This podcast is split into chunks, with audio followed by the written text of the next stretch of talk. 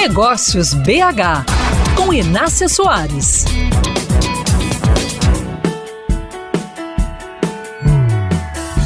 O Open Bank, ou Sistema Financeiro Aberto, vai completar dois anos em duas semanas e trouxe mudanças incríveis. Só para lembrar, essa revolução no sistema financeiro começou com o Pix, que deu uma agilidade e uma facilidade de acesso às transações financeiras nunca vistas pelo consumidor brasileiro, acostumado à rigidez dos bancos tradicionais.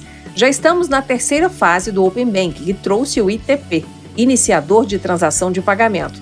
Está em BH, uma das primeiras fintechs do país, que se preparou para oferecer o serviço.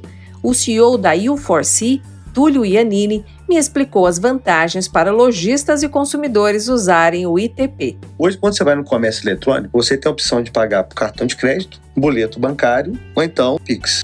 Agora vai ter uma outra modalidade, que é pagar pelo meu banco. Ele abre o ambiente do seu banco, você entra no seu banco e aí você autoriza o pagamento.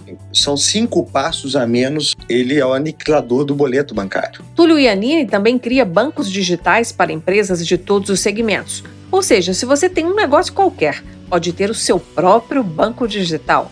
Claro, o Banco Central exigirá de você um certo capital social e patrimônio líquido.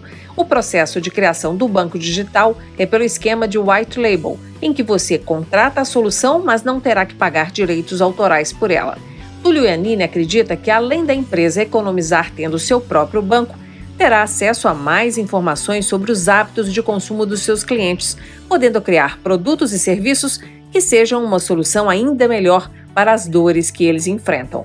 A entrevista completa com Túlio Iannini está no meu canal no youtube.com/barra mesa de negócios. Acesse, inscreva-se e use todo o conteúdo para aprimorar a sua tomada de decisões.